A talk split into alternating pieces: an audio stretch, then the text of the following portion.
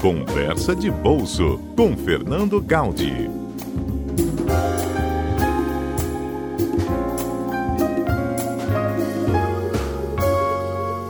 Pois é, a gente vem falando aqui nos últimos programas que o pequeno investidor já está começando a ganhar um pouco mais esse mercado de ações, ele já está buscando um pouco mais ações na bolsa de valores, está se arriscando um pouquinho mais, né? Mas tem a hora de comprar e tem a hora de vender, né, Fernando? Isso mesmo, Patrícia. É, o número de investidores na bolsa, na B3, ele subiu muito, né? Só para a gente ter uma ideia, uma base de comparação, é, lá em 2002, o total de investidores na, na, Bolsa era aproximadamente 85 mil investidores. Em 2008, no auge da economia brasileira, né, o Brasil na capa da The Economist, mercado crescendo muito, chegamos a 536 mil investidores, mais ou menos. E aí esse número ficou relativamente estável até 2017. Em 2017 tinham 620 mil pessoas investindo na bolsa. Agora, de 2018 para 2019, o aumento foi surpreendente. Em 2018 a gente chegou no final de 2018 com 813.291 pessoas investindo em bolsa. Em 2019 passou para 1.678.754 pessoas, ou seja, ao longo de 2019, teve um aumento de mais de 865 mil pessoas, novos investidores, novas pessoas investindo na Bolsa. Então, são números muito expressivos. Ah, só para a gente também ter uma ideia, aqui no Espírito Santo, eu levantei esse número, a gente tem hoje cadastrados na Bolsa 32.469 investidores. Então, bastante gente aqui do estado também que já está investindo no mercado. Né? A maior parte é homem, 79% desse número é de homem, 21% são mulheres, e o valor desses investidores, o valor que eles têm aplicados em bolsa, no, investidores do Espírito Santo, está em torno aí de 3,4 bilhões de reais. Então, realmente é bastante gente, né? a gente está numa crescente. É, a bolsa tem atraído muita gente por causa da forte valorização que tem acontecido desde 2016.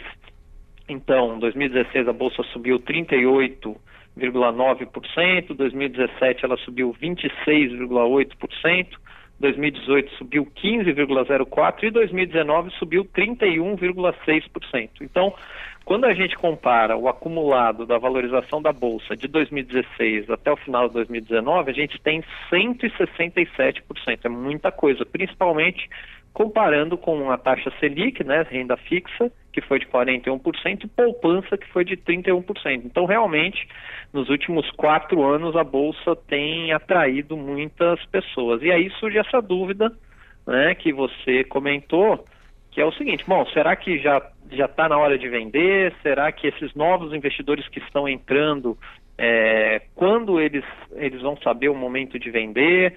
Ou seja, tem algum indicativo ou tem alguma dica que a gente possa dar para os nossos ouvintes com relação ao momento mais adequado para vender as ações? Então, vamos lá.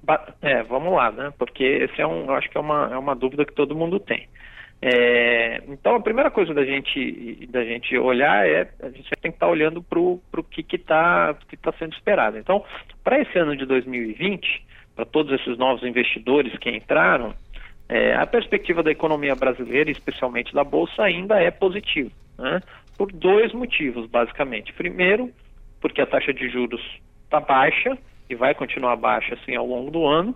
E segundo, porque você tem alguns sinais que a economia brasileira está melhorando. E basicamente, se a economia melhora, as empresas é, que, que são listadas, que têm os papéis negociados na Bolsa, acabam gerando resultados melhores e a tendência é que o preço das ações reflita isso.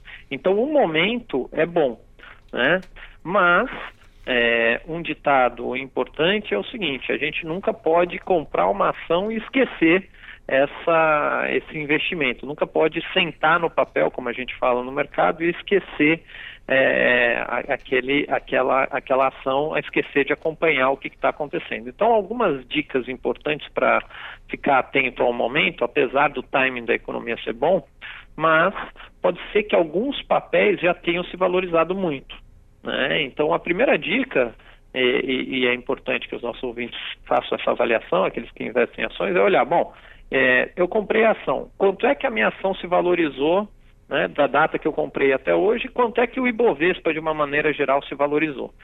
Se a sua ação se valorizou muito mais que o Ibovespa, esse pode ser um sinal de que você já teve uma rentabilidade boa com aquele investimento, principalmente porque o Ibovespa está em, em, altas muito significativas aí nos últimos anos, como eu comentei, e portanto isso pode, pode ser um bom momento de você vender sim a sua ação. Então esse é o primeiro indicativo. Se o seu se a sua ação se valorizou muito mais que o Ibovespa, é, é, pode ser um bom sinal.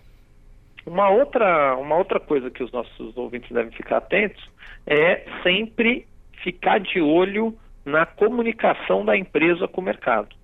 Né? E o que, que significa isso? Significa o seguinte: as empresas que são listadas em bolsa, elas é, elas têm mecanismos específicos de comunicação com o mercado, né? É, não pode ter informação privilegiada, então toda informação tem que ser dada para todos os investidores no mesmo momento. E como que as empresas fazem isso? As empresas fazem isso com a divulgação de seus resultados, com a divulgação de seus balanços.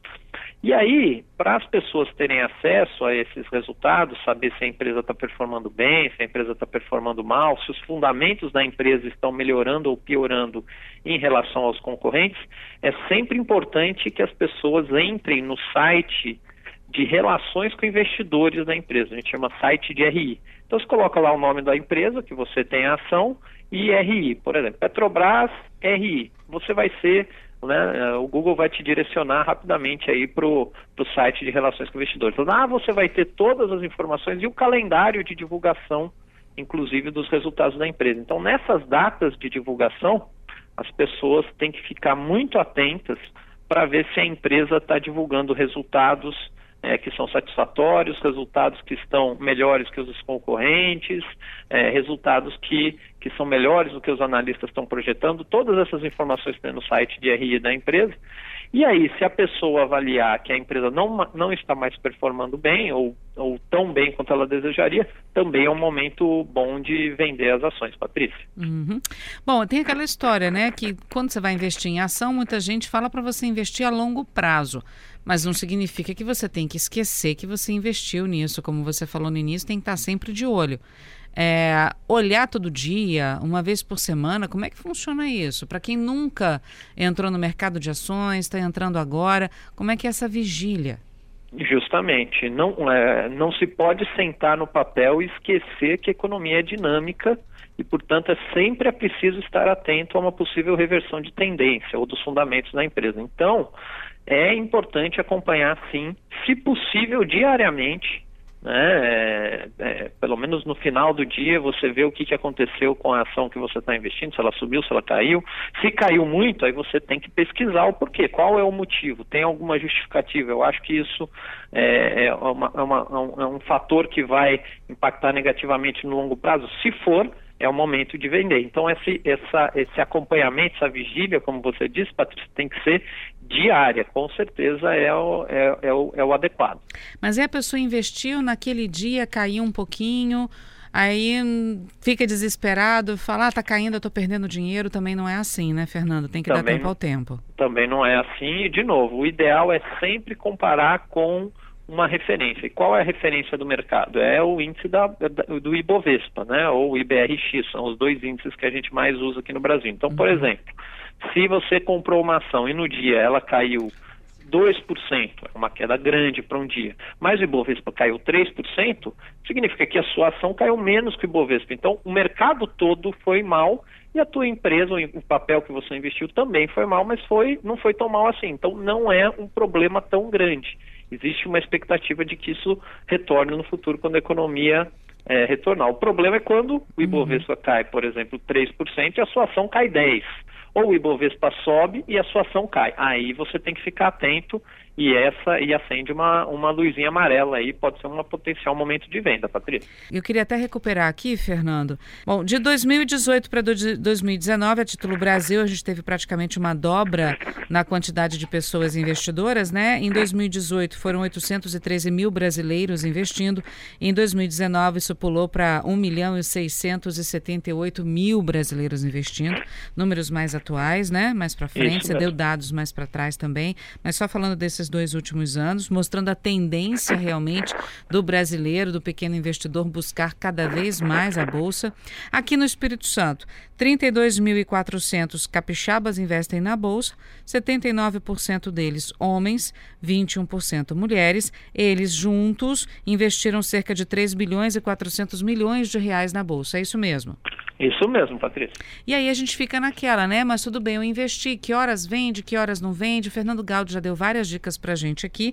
E a gente tem aqui também o Rogério dizendo que é bom, ele dando uma dica, que é bom também acompanhar as notícias nos telejornais, nos jornais, porque às vezes tem algum escândalo que pode envolver uma empresa de um fundo que você investiu. É, não, com certeza. Tem que ficar atento a todas as fontes de informação, né? Na verdade, a gente tem é, notícias que vêm da mídia, da mídia especializada. Você tem alguns sistemas de informação que são muito utilizados por quem está no mercado operando, em que tem é, informações em tempo real sobre as empresas. E sempre que você tem algum tipo de escândalo ou problema ou desastre, enfim, tem várias situações né, que acabam envolvendo as empresas e se a empresa tem os papéis em bolsa ou às vezes uma subsidiária da empresa é, é, tem algum problema e essa empresa também é listada na bolsa, isso sem dúvida nenhuma vai acabar é, respingando de alguma maneira. Então, ficar atento às notícia, notícias é, é, fundamental, sem dúvida nenhuma. E o Tiago está te fazendo duas perguntas. Ele primeiro pergunta com quanto começar na bolsa e se é melhor investir numa empresa específica ou num fundo que une empresas.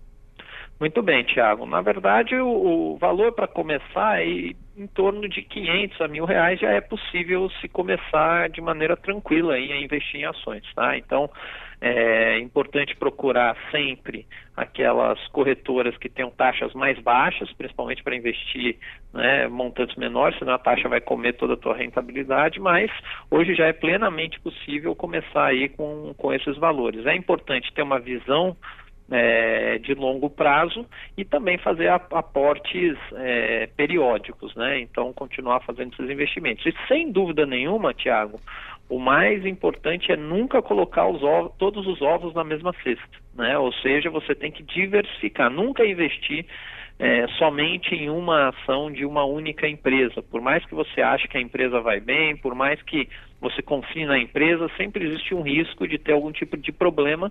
E se você coloca é, todos, os, todos os seus recursos numa única empresa, se essa empresa tiver algum problema, você vai, vai perder grande parte deles. Então, o ideal é, é diversificar. Inclusive, né, já é, tem uma teoria dentro de finanças, no, dentro do mercado financeiro de diversificação, em que é, é possível se demonstrar, e, e, o Harry Markowitz demonstrou isso, inclusive é, pelo trabalho, ele ganhou o prêmio Nobel, ele mostrou o seguinte, se você diversifica os seus investimentos, é, você passa a investir num número maior de ações, em torno de 15 ações diversificadas, de setores diferentes, etc., você consegue, para o mesmo retorno esperado, ter um nível de risco que é menor.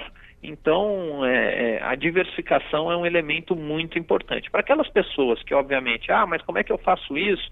Porque tem uma série de técnicas, enfim, para você conseguir fazer essa diversificação, mas para aquelas pessoas que desejam diversificar, não tem muito tempo, ou mesmo não, não tem esse conhecimento, aí sim existem, existem as figuras dos fundos de ações, né? E aí os fundos é, fazem esse papel, o papel do gestor do fundo é justamente fazer essa escolha, diversificar, escolher a, as boas ações para diminuir o, o retorno, o, o risco para o mesmo nível de retorno esperado. Então, é, foi ótima a pergunta do Tiago, sempre diversificar, Tiago. Ah, o Paulo está perguntando, eu consigo investir na Bolsa pelo meu banco ou só procurando uma corretora? É, você tem que investir por meio de corretora, mas normal, os grandes bancos todos têm alguma corretora que são ligadas a eles. Então, basicamente, é, se você tem conta no banco, é, você pede para abrir conta na corretora e você você passa a poder fazer o investimento. Hoje é muito fácil, muito rápido é, abrir conta, seja numa corretora ligada a um banco, seja numa corretora independente. Basicamente você faz tudo por meio de aplicativo, tira uma foto do seu, do seu RG, comprovante de residência, enfim, envia esses dados sua conta está aberta e você já pode passar a operar. Muito rápido, com baixíssima burocracia. A última, rapidinho. Gerson perguntando: é, se eu observar que a ação só vem caindo, eu vendo logo ou eu espero uma nova valorização, uma recuperação? Então, Gerson, esse é um erro muito comum que muitas pessoas cometem. Quando a ação começa a cair, cair, cair, inclusive tem algumas pessoas que às vezes compram mais para fazer o que se chama de preço médio, porque tem expectativa que ela vai voltar a subir. Mas normalmente essa não é uma boa estratégia, porque quando a ação começa a cair de, de maneira é, contínua, principalmente caindo mais do que o índice, né, do que a referência, do que o Ibovespa, é porque tem alguma coisa de ruim acontecendo, o mercado está enxergando alguma coisa de ruim. Então, normalmente nessas situações é bom é, o que a gente vender o papel, realizar o prejuízo e partir para outro. É aquela história, melhor amargar um prejuízo pequeno enquanto ele está pequeno, né? Exatamente. E esse é uma das coisas que as pessoas têm muita dificuldade, Patrícia. É, finanças comportamentais estuda isso e mostra. As pessoas têm muita dificuldade de reconhecer que erraram no investimento. E aí, às vezes, estão demorando para vender um, um, uma ação e, a, e, o prejuízo acaba sendo maior do que seria se vendesse logo no começo, quando, quando começou a queda. Fernando Gaudi, agradeço mais uma vez as respostas aqui para os nossos ouvintes. Muito obrigado aí por, pelas perguntas dos ouvintes. Um abraço a todos vocês aí no estúdio.